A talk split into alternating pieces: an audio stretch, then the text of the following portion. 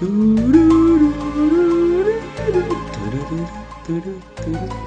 escuchan la canción de los expedientes X, es porque estamos en Viernes Paranormal. Gladiadores. y porque tenemos más de 30 también, de todas maneras. ¿Y por, cómo así? Porque se identifica en la canción de los expedientes X. Ah, bueno, sí, somos unos nuevo viejos, algo así. Viejóvenes. Viejóvenes. ¿no? Bueno, cuando nos vean van a decirnos que son jóvenes o viejos, no sé qué verga.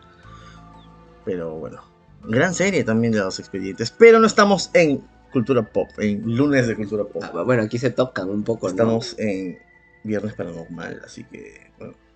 Eh, hablemos de una tendencia en redes. Mm, sí, una tendencia en redes. Eh, está explotando el tema eh, desde los, el último año tal vez, pero ya tiene mucho tiempo rondando en el imaginario colectivo. De a, de a poco se ha ido filtrando. Y de cierta forma tiene que ver con, con esta noción muy antigua de cómo saber si la realidad es real, básicamente. Estamos hablando de los backrooms, la puerta trasera de la realidad, ese punto en el cual empiezas a salirte un poco de la Matrix, ¿no? Y las cosas se empiezan a comportar de forma extraña. Exacto. Eh, la experiencia que tengo con los backrooms, eh, bueno, aquí les grafico un poquito de mi vida, que siempre me relajo al final de un día extenuante de trabajo. Me relajo al final de un día extenuante de trabajo eh, viendo YouTube o Reels, ¿no? TikTok o algo así. Y un día de pronto llega a mi vida como unos cortos, ¿no? De unos exploradores. Como minions. Como minions, científicos como Dios manda y que al toque pensé en Rec, gran película, pero vamos a hablar en otro momento de eso. Eh, con sus protectores, pues, ¿no? Con sus trajes bioquímicos o no sé qué diablos, explorando otros lugares. Y bueno, quedé enganchadísimo porque a mí me encanta ese tipo de panoramas o de paisajes, ¿no? No sé si ustedes que nos están escuchando ahora han soñado con eso, pero básicamente son oníricos, espacios un poco un poco pesadillescos. De, sí, de cierta forma, pero también, o sea, por otro lado tienen este toque de, de ¿cómo decirlo? Como industrial un poco. Claro, claro. ¿no? Entonces, un poco como, como calderas, tuberías. También hay mm, cosas que se pueden reconocer como oficinas, ¿no? Oficinas muy amplias, estas típicas oficinas como de los 70, ¿sabes? Tipo el logo de Wall Street, ¿no? Una oficina llana, sin muros, con cubículos, ¿no? Agujeros, este... Caños, tubos. Sí, sí, tapizón. Bueno, en el sótano de mi trabajo hay un acceso a los backrooms. En los backrooms, básicamente, básicamente, eh, bueno, hay una serie muy buena en YouTube que es como una especie de exploración, es una especie de falso documental de un grupo de científicos que eh, exploran esta especie de espacio como semidigital, lo plantean en esa serie, ¿no? que es como hecho proceduralmente o algo así. ¿No es Black eh, Mirror? No, no es Black Mirror. No, me acuerdo cómo se llama la serie. Probablemente si buscan serie de Backrooms encontrarán a qué me refiero. Mm. Son como varios cortos, Que empiezan desde eh, desde un chico que hace no clip, así se llama el, hecho de, como romper la realidad, ¿no? Como cuando atraviesas un muro repentinamente o el piso te traga y apareces en los backrooms. Eso es parte de el conocimiento que la gente ha desarrollado sobre estos espacios interdimensionales, no sé. De repente... Tiene sentido eso. Mira, ahora que está hablando aquí mi estimado sobre este contenido llamado Backrooms, eh, de pronto me puse a pensar en esta hipótesis que no sé en dónde la escuché.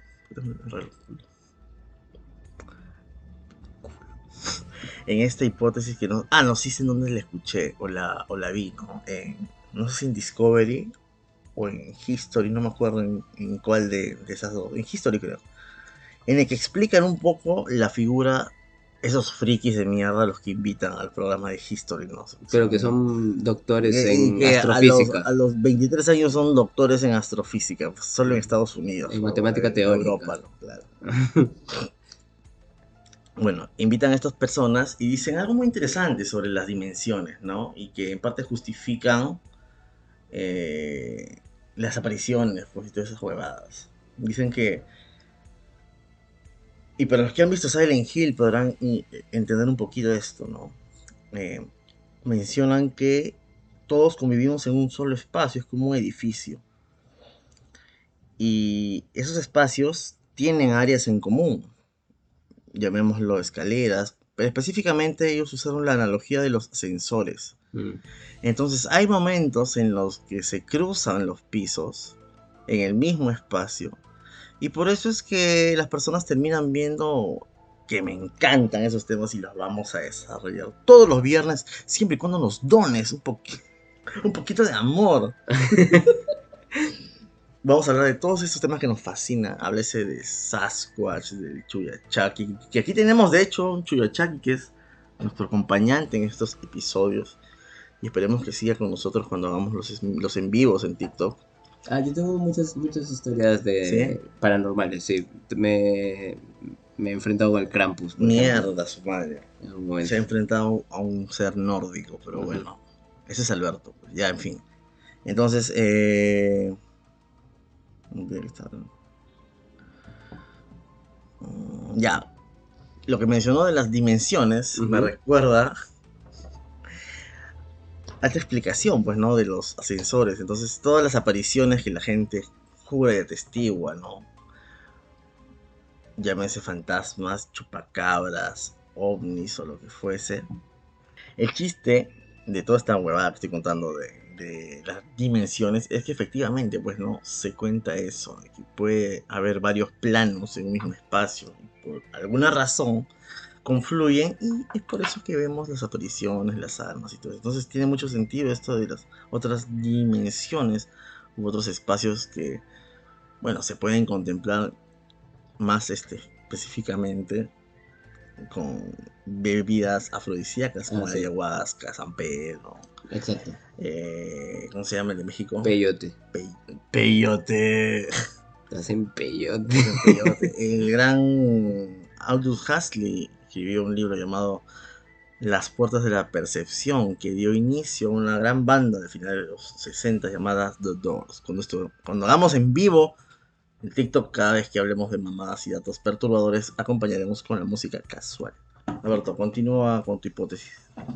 Sí, en el sótano de mi trabajo hay un acceso a los backrooms. No, al principio empezó como un juego, pero eventualmente lo fuimos eh, confirmando. Eh, hemos hecho varias incursiones, pero eso, básicamente, bueno, yo trabajo en un edificio, mm, en un centro comercial, digamos, es un pequeño centro comercial en un distrito céntrico de la ciudad.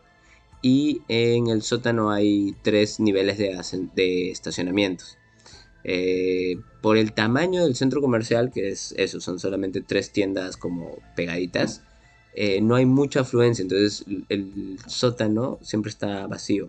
Ah, Por ahí cuando alguien entra y estaciona, se llenan el primer nivel, a lo mucho. Pero los dos niveles de abajo no. Y hay cosas como muy extrañas. Entonces, al principio, la- cuando llega gente nueva al trabajo, eh, o sea, nuevos compañeros, compañeras, Compañeros. Solemos hacer una incursión al, al sótano para ver. Y eh, hay este, tuberías. Hay tuberías, hay eh, mucho silencio, humedad mm, como polvo en el ambiente, como que está viciado, está cerrado. Y el incómodo, y esto es algo también característico de los backrooms, un incómodo sonido vibrante en el ambiente. Que es como como un fluorescente. Algo así, un poco más fuerte. Ajá. Sí, claro. y que no se quita, ¿no? Y, no, y viene como de todas partes. Entonces nos hemos atrevido como a indagar y hemos encontrado cosas raras como por ejemplo el cuarto de los maniquís. Hay un cuarto donde hay... Qué mierda, weón. Sí, qué perturbador, alucina. Qué Y los maniquíes son, pucha, los objetos de moda ahora porque cualquier pajero sube un video y dice Muñeco mal, muñeco le dice el maniquí. Muñeco maldito. Muñeco. Dije muñeco. No, no, no. Muñeco maldito y tiene un culo de vistas y es un maniquí de mierda. Y bueno, yo me acuerdo de eso porque mi mamita trabajaba vendiendo ropa en galerías y tenía sus maniquís, que eran maniquís de los 90, eran mujeres exuberantes, exageradamente irreales, Con senos un poco puntiagudos. definitivamente puntiagudos, totalmente totalmente. puntiagudos, caderas violentamente curvas. Y bueno, dato perturbador, una vez le robé un collar de oro con ¿Un maniquí? rubí en el centro un maniquí. Y, fui sea, sí. y me lo escondí y creí que había robado un tesoro, pero me di cuenta que era plástico. Y bueno, Y el maniquí no vino por ti. Los maniquíes son muy vengativos. se lo devolví. Ah, muy bien. Porque me di cuenta que era una cagada. Yo, yo pensé que era una joya. Sentí que estaba en la horca de oro de Gustavo Adolfo Becker. y yo era Pedro. Y robé esa joya para venderla. Pero al final no. Fue una mierda de plástico que se doblaba. Yo pensé que era oro. Bueno, a la mierda. Yo he conocido maniquís, los he visto y sé que un maniquí puede hacer mucho daño ubicado en un lugar En un punto estratégico. estratégico donde no hay mucha luz y donde sabes que la persona que va a acceder a ese lugar se caga de miedo, puede causar mucho daño. Yo, por accidente, no, sin maniquí, voy a contar una historia que no sé cuántos años tenía, 9, 11 por ahí, pero una cagadita era. Y yo quería asustar a una, a una prima, pero mis primas eran mayores, pues, tipo, yo tenía 8, ellas tenían 18 por ahí, ¿no? Man, qué inocente. y yo quería asustarlas. Y yo recuerdo esas antiguas escobas para parquet que tienen pelos. No sé si te acuerdas, las de. Esas la- larguitas como cerdas con pelitos, escobas. No las clásicas de plástico, sino unas con pelos suaves para barrer. Nunca he tenido Nunca escoba he de parqué. No, y he tenido parqué en mi casa, pero nunca he tenido escoba de parqué. Ya, bueno. eh, era la única que tenía una cabezota, pues. como Hey Arnold, para los que me. los antiguos como nosotros entiendan un poco. Entonces yo le puse una camisa, cositas como parado, ¿no? Para que la asuste. Y de pronto me di cuenta que era una estupidez, porque la había puesto detrás de la puerta de su cuarto. Y después me llegó el huevo, saqué la escoba con el outfit de alguien y la metí en la ducha. No sé por qué lo hice. Lo metí en la ducha, como para esconderlo, como que ya fue, pues, ¿no? Y la besaste. Y. no, después fue eso. Entonces, pucha, me voy a jugar para hacer mis estupideces de esa edad y escucho un grito de la puta madre, weón. escucho un grito de la puta madre y mi prima sale corriendo y se saca su mierda encima corriendo. Y mira cómo es la vida, sin querer Hiciste el mal. la cagué porque la huevona entró a bañarse, creo, y vio a esa huevada parada en la ducha escondido. Y se lastimó y dije, esto es grave. No hay que joder con estas cosas. No se jode con el más. No, No. Lo di, voy a citar, siempre quise hacer esto. Escúcheme todos. Hey Arnold. En el episodio Jack el Cuatro Ojos. Sí, claro. Hay un extracto que quiero compartirles. ¿Ya? Y lo dice el. ¿Cómo se llama ese enano? El que destruye cosas. El que se parece a Larry, pero es chato. Inquilino de Arnold. El señor algo. Ah, Bernie. Ya, el, bueno. que, el, que, el Ernie, que es Ernie. Ernie, Ernie, que es Ya, demoledor. es demoledor. Ajá.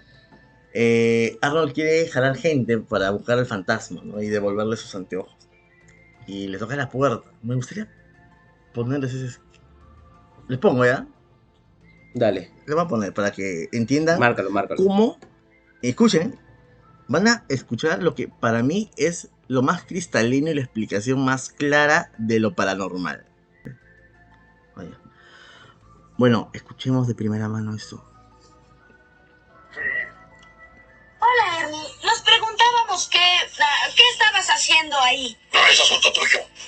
Oh, lo siento. Creímos que el sonido... ¿Lo ves, Arnold? No hay un fantasma. No existe algo ¿Fantasma? ¿Dijiste fantasma? ¡Ey, no tan rápido, hijo! Oye, Arnold, no perturbes a los espíritus en una noche como esta. No debes meterte con lo desconocido. Yo una vez me metí con lo desconocido. ¿Y qué pasó? Nada. Pero pudo ser horrible. Pude haber muerto o pude haberme convertido en piedra. ¿Quién lo sabe? Por eso lo llaman lo desconocido. Escucha. Gran reflexión. O sea, cada vez que alguien me, me comenta cosas increíbles, yo no me río ni ni pincho. O sea, primero le digo, ¿qué mierda fumado? Y después escucho sus historias porque yo sí creo completamente en todo ello. Entonces recuerdo siempre esta idea, ¿no?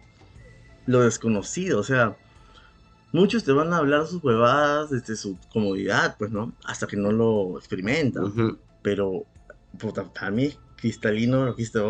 ¿Y qué le pasó? Nada. Pero pudo. Pero pudo ser horrible. Pudo haber transformado en esto, pudo haber Convertido con Cthulhu, pudo haber.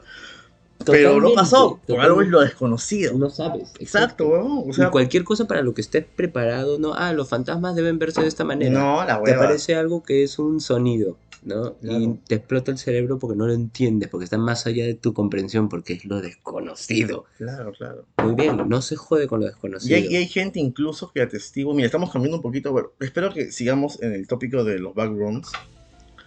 Pero, por ejemplo, ¿no? Hay este, gente que habla de experiencias con fantasmas, ¿ya? Que vamos a contar algunas historias, pero en otros episodios. Experiencias con fantasmas y atestiguan que son sus familiares tal cual. O sea, no hay joda de que son como Gasparín o que están, no, están parados ahí sentados en algún lugar. Y. En teoría tienes que responderles, y estar tranquilos. Todo. Yo estaría del carajo y me hubiera muerto de un infarto al corazón probablemente, pero sucede. No es como te lo dicen en las películas, simplemente pasa ya. ¿Y dónde está un fantasma? ¿Sabes? Porque, o sea, a veces mm, se dice como para minimizar, no, pero es que eso es algo que está en tu cabeza, ¿no? Lo ves como tú lo recuerdas. Pero, ¿cómo, cómo podemos estar seguros de que un fantasma no es exactamente eso? Un, un fragmento de alguien que se ha quedado dentro de nosotros. ¿Sabes? Como- o sea, decimos como que eso no es un fantasma como si supiéramos bien lo que es un fantasma. ¿Sabes? Claro, Sí. Es lo desconocido. Oye, gran frase de, gran reflexión de Ernie. Paja, ¿no? Excelente Siempre reflexión. quise ponerle en algún lado porque te lo juro, me daba vueltas y vueltas. Y espero que jueguen el capítulo, carajo. Porque en algo que también hicimos match con aquí mi querido Rubio fue que, al menos mi experiencia con Hey Arnold me agarró a qué edad. Gracias a Dios y a los artilugios de mi papito, que ya no está en esa tierra, de darnos cable gratis. Veíamos Nickelodeon en los 90, weón sin tener ni un cobre. Entonces, pucha, yo me acuerdo que para mí la felicidad era, y Alberto se ha identificado también, desde su... ¿Cómo lo diríamos? Desde su... Vamos a ser concesivos. Desde su comodidad. Coincidíamos en que para mí la felicidad era sábado en la noche. Tu cena en tu cuarto viendo Hey Arnold Mm, o no sé, cereales o cosas que comían los gringos. claro, y los no, 90 lo comíamos eso. A ver, No. yo. no existía cereal ángel todavía No, para que te la no, creas. nada, nada. Habían los carísimos, pero. Entonces, pucha, para mí era increíble porque eh, ver a Arnold, Rugrats, eh, los castores, cascarrabias en la noche, La vida moderna de Rocco. la vida moderna. Y tenía sus episodios y todos los, los shows que les digo tienen sus capítulos de miedo. Y Franco en esa edad sí palteaba. Justo- Porque Arnold tiene la novia fantasma, el cochero sin cabeza, eh, el tren fantasma. El tren fantasma. O sea, huevadas que para niños al menos a mí me encantaban. Mm, Y justo, justo te iba a decir eso, porque es verdad, era como regla que todos los programas tengan su capítulo de terror, o el especial de Halloween. Tipo, Menos Scooby-Doo. Sí, no. que Scooby-Doo tenía un capítulo de política. Todo era de terror. No, Eh, te bueno, terror bien entre comillas. Dato perturbador antes que sigas de Scooby-Doo. ¿Ustedes saben por qué Shaggy es el único que habla con Scooby? A ver, tú explícale. porque está drogado.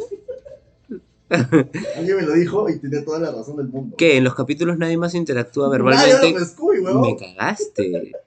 ¿A quién, a quién- a quién representa a Shaggy en la serie? ¿Al mariscal de campo? al estudiante exitoso. Shaggy es un hippie de mierda que tiene a su mejor amigo un perro y solo le habla a él. Maña, voy a, voy a volver a ver Scooby-Doo todas las temporadas de todas las versiones que han existido, que han sido millones, para confirmar eso. Pero tiene algo de sentido. Tiene algo de sentido. Ya, escúchame. En Arnold sí había como un componente mágico más presente. O sea, tenía más capítulos con esto de. Juega mucho con la leyenda urbana, ¿no? Que es parte del entretenimiento infantil, evidentemente, de su barrio. El ¿Quién era? contar historias. ¿Quién era el narrador de las historias por excelencia? Gerald. Cuenta la leyenda que hace muchos años, en la Edad Media, Y lo felicitaban cuando terminaban, ¿no? y claro, decía mamadas porque yo me acuerdo que en La novia fantasma, creo, o no me acuerdo, en- en La novia fantasma, no me acuerdo en cuál, dice la Edad Media y habla de 1800 o de 1900, no me acuerdo, hace, hace 30 años. Ah, sí, sí. mamada sí hablaba, pero- la Edad Media, sí. Es un gran ejemplo. Esto que, que les comento de Gerald, pueden verlo en, en YouTube. Es un gran ejemplo de el chiste del narrador, del escritor. Porque Su una, licencia, Una ¿no? de las pocas cosas con la que me quedo de la vida, no voy a revelar más datos, pero ustedes, queridos amigos, los que nos vean en, en vivos, nos identifiquen fresh, pero ahí nomás. Es que Caleta no, importa lo que cuentes, aunque no sé, quizás tengan sus reparos o sus ideas, ¿ya? Pero es la forma en la que lo cuentes y la forma en la que enganches al lector. Entonces, Gerald es un gran ejemplo del narrador porque cuenta temporalmente mamadas que no tienen sentido, pero lo explica de, de una forma muy, muy paja para su edad. Y lo, lo que no me jode, lo que me jode un poquito, ah, no sé si ustedes están de acuerdo o no, ahora pensando en el capítulo del, ¿cómo se llama? del tren fantasma, ¿por qué Gerald canta blues? Mm, no quiero entrar en ese terreno. ¿Sí? Bueno, sigamos en lo paranormal, backrooms, dimensiones paralelas y todas esas cosas. Eh, bueno, mi aporte para esta charla era ese, pues, ¿no? El de los mundos paralelos y el ascensor como el área en común. Pero definitivamente ver estos episodios me entretienen porque yo tengo cierta... Y yo sé que algunos de ustedes fácil tiene esto. Estos sueños con espacios infinitos, o sea, cuando ven esos TikTok de cosas o de monstruos en el mar, de personas gigantes, ojos en el cielo y todas esas cosas, yo sé que se sobrecogen porque y pienso como personas o seres humanos o lo que fuese, eh, estamos proclives a esos miedos inmanentes, intrínsecos Al ser humano. al ser humano, a la especie humana, ¿no? Es lo que se aprovechó nuestro. Le doy los créditos aquí al señor Rubio, al- por lo que puedo decir, nuestro maestro Lovecraft, que sin haber leído ni pincho de él. no, mentira. Es, lo único que leí Lovecraft, lo acepto aquí en público, es la novela En las montañas de la locura, In the Mountain of Madness. No, que está dando huevadas. Sí. ¿No, sí? Sí. Ay, perdón, me estoy confundiendo con la película, gran película de... ¿Cómo se llama este actor? El de Jurassic Park. Sam, Sam- Sam Neill. Sam, Sam Neill, ¿no? In the Mouth of Madness. Yo vi ese título y vi a Sam Neill, me mojé, weón. Dije, Sí, puta ¿no? su madre, adaptaron Lovecraft. Pero vi que puso Mouth, no Mountain. A su madre, dije, bueno. Igual, gran película. Vamos a hablar de eso probablemente en un episodio del lunes. Pero eh, son esos espacios recónditos en el que nos sentimos vulnerables y nos sentimos una mancha en un inmenso, no sé cómo llamarlo, cosmos, en un contexto en el que no somos ni siquiera responsables del futuro de algo. Pensemos un poco en los hombres de negro. Cuando termina y al final el planeta Tierra es parte de la galaxia que está en una canica y están jugando. Puta huevón, quizás sea así. La galaxia está en el cinturón de Orión. Ay, qué gran dato, ¿no? Totalmente. Eh, entonces, ¿qué hacemos si nos encontramos repentinamente en un backroom? Bueno, Hablan la boca, tapas en los ojos. vaya, eso todavía no tiene contexto. Eh, Pues mala suerte, en realidad creo que está difícil. Lo único que puedes hacer es correr y esconderte porque hay entidades en los backrooms, o sea, criaturas que dan caza a los viajeros interdimensionales. Eh, así que corren y escóndense porque eventualmente, puede ser en unos minutos, como podrían ser en años, eh, te deberían regresar, algo debería regresarte a la realidad. ¿Eso pasa en, en los videos? Sí. Ay, ah, yo solo vi que mueren los niños. Sí, es que hay- lo que pasa es que eso, esa serie comienza con un brother que está grabando sus patas que hacen skate. Están montando skate y él está grabando. Y de pronto es como que se hunde en el piso. Y aparece en los backrooms. El 1. El camarógrafo. El, el episodio 1. Creo que es el episodio 1, sí. Entonces, El episodio 1. Es que dije. oh, ah, el episodio 1. el episodio 1. Puta su madre, güey. Entonces él se, de- se hace. Esta acción se llama No Clip. Es una referencia al juego, al videojuego Doom. Que tenía. Bueno, no sé, es lo que yo asumo. Pero tenía un, videojuego. tenía un código que era el ID Clip, que era un, un- una trampa para atravesar paredes.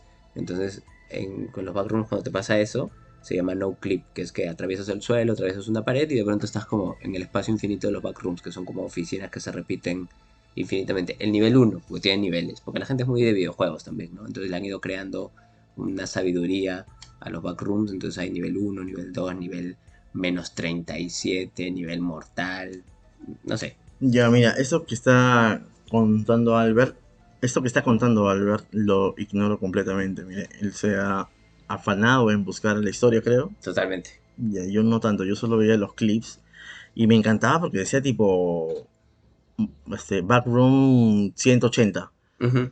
Backroom 310 y yo puta su madre, digo lo que tengo que ver, pero las partes que me salían me, me encantaban porque eran cosas así bien locas, es como que hubo una en la que estaba como en un océano Mm. y pensé rápidamente en Interstellar. Ajá, ajá. Puta, dije, qué loco es esta huevada, pero bueno, no hablemos de películas, es otro espacio, ¿no? Pero para sumarle un poquito esta cuota de paranormal, les comentamos que estamos ahora grabando esto en un estudio que está... eh, En un espacio embrujado. Somos, somos invasores, como en casa tomada. Ay, perdón, spoiler, pero ya. pues. si no has leído esa gran película, si no has leído ese gran cuento de Cortázar, ya te lo spoileó Alberto. pues. ¿Has leído ese, ese cuento? No lo has leído. ¿Ya has visto la película Los Otros? ¿No la has visto? ¿No la has visto Entonces tampoco? ya te la spoilemos también. No es lo que crees, es lo que no crees. Y luego empieza a tener más sentido cuando la ves por segunda vez, como sexto sentido. Y luego te das cuenta que Bruce Willis era el fantasma. Uy, chucha, ¿no viste la película? Carajo, te cagamos otra vez. Pero ¿sabes lo más loco? Es que en Los, en el capítulo último, están en el purgatorio. ¿Qué te parece? Todos estuvieron muertos desde el principio. Es una pendejada, ¿no? Están objetos como Game of Thrones. ¿Qué pasa en Game of Thrones al final? Ah, eh, Jon Snow John, se... John Connor Jon Connor vuelve del, del futuro. ya se concha a todos los dragones y eso. Muy bien, esa es una experiencia, ¿no? Eh, les prometemos en adelante historias más. Igual estaba de puta madre esta idea, ¿no? De elucubrar. ¿Qué? Elucubrar. Ese es otro plus que tenemos. Eh, educamos un poquito, ¿no? ¿No sabes qué significa esta palabra? Busca en el diccionario, pendejo. Yo no te lo voy a decir. Tarea para el próximo viernes. Tarea para el próximo viernes. Entonces, eh, lo que pretendemos aquí en este espacio es un poco eh, imaginar, ¿no? Pensar. Diseminar. Dice, bueno, es Alberto, que es el macho alfa. Eh, sobre estos mundos, ¿no? Y las posibilidades. Y nos encantaría escuchar sus comentarios. Pues si escuchan por algún momento este podcast en Spotify, comenten que hay opciones para comentar. No importa que hayan pasado años. a la. Exacto. Eh, de hecho, el gimme de Radio Periférica era comentar historias que pasaron Hace meses, ajá, pues, sí, sí, Una mamada de. Pero bueno, nos reivindicamos ahora con estos episodios y ya saben, ¿no? Tenemos los lunes pop. Y los viernes paranormales. Así que si tienen sus historias, ayúdenos un poquito, mándenos comentarios y nosotros los vamos a replicar y quizás. Dramatizar. Buena voz. No, quizás. Lo que han escuchado, espero que se escuche, es lo que mi mamita dice que es el pájaro del brujo. ¿no? Pero de hecho es un pájaro de mierda que pasa siempre en la noche por esta parte de alguna periferia en Lima, Perú. Si nos escuchas. ¿Y yo sé dónde viven? No, mierda, no lo sabes. Estamos en cualquier lado. Estamos al frente de tu casa. Somos tus vecinos. Y En estamos, aguas internacionales. estamos a-. En aguas internacionales. Sí. Eh, Ah, y también si alguien ha visitado los backrooms nos puede decir. ¿Y cómo, Sí. cómo hizo para salir? O está comentando desde ahí también. Porque hay, hay internet en los backrooms. Es un espacio, como te digo, medio digital. Puta su madre. Te cagas. Yo sé que hay gente que coméntenos, escríbanos, díganos si han visto algo por el estilo, han experimentado algo así, qué les parece estos videos. Eh, bueno, cualquier cosa, ¿no? Pero no sean tan crueles y nos van a insultar. Y bueno, eso es todo. Gracias por escucharnos. Y recuerden que vamos a subir estos temas, ¿no? Paranormal, los fines de semana, como Dios manda. Y miren, señores, que se viene octubre, papá. No saben las pistas que tenemos para empezar nuestros programas de octubre que son asesinas. Y si se portan bien, solo si se portan bien, pueden ser los invitados a la fiesta de Halloween de Radio Periférica Internacional. Es mentira, vas a hacer una fiesta. Puta su madre, vamos a hacer una puta fiesta. La huevada es que no podemos decirle las condiciones porque van a saber dónde vivimos, pero si se portan bien y de- vemos que hay una persona esmerada en comentar, hincha próximamente, con que quedan cuatro semanas extensas para la fiesta, lo invitamos sin recuerdo alguno. Eh, podemos hacer eso de irlo a recoger y lo encapuchamos. Cosa que llega pero no sabe dónde está. Perfecto, perfecto, ha- hacemos eso. Pero tienen que comentarnos, escribirnos. ¿Se acuerdan las pendejadas que eh, te hablábamos hace tres episodios que no sabíamos nada de los comentarios? Ahora ya nos dimos cuenta cómo. nos dimos cuenta cómo leer los comentarios y cómo ver toda la actividad de Spotify. Así que comenten ahora sí, vamos a leerlos. Eso es todo. Nos despedimos. Soy el conductor número uno. Y yo soy el conductor número 2. Buenas noches. Buenas noches y ojalá, por favor, no mires debajo de tu cama. Que ahorita hay una huevada ahí, por favor. No mires debajo de tu cama. Buenas noches. Música de, no sé, los expedientes X acá, supongo. Hell yeah.